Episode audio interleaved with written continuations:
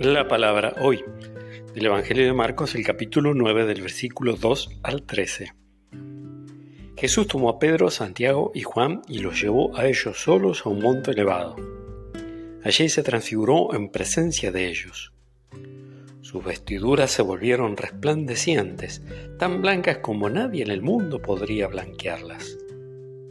Y se les aparecieron Elías y Moisés conversando con Jesús.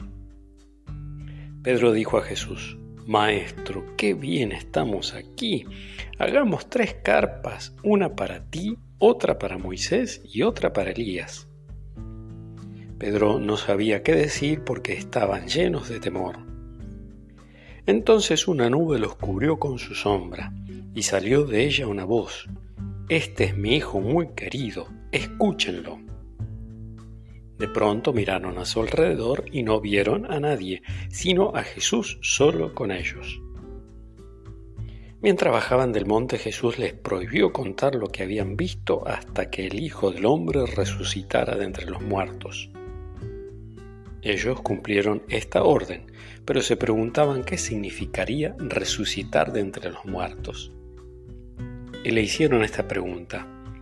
¿Por qué dicen los escribas que antes debe venir Elías?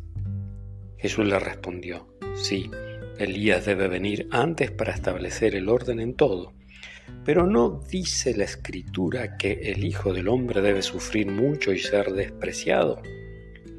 Les aseguro que Elías ya ha venido e hicieron con él lo que quisieron, como estaba escrito. Palabra del Señor.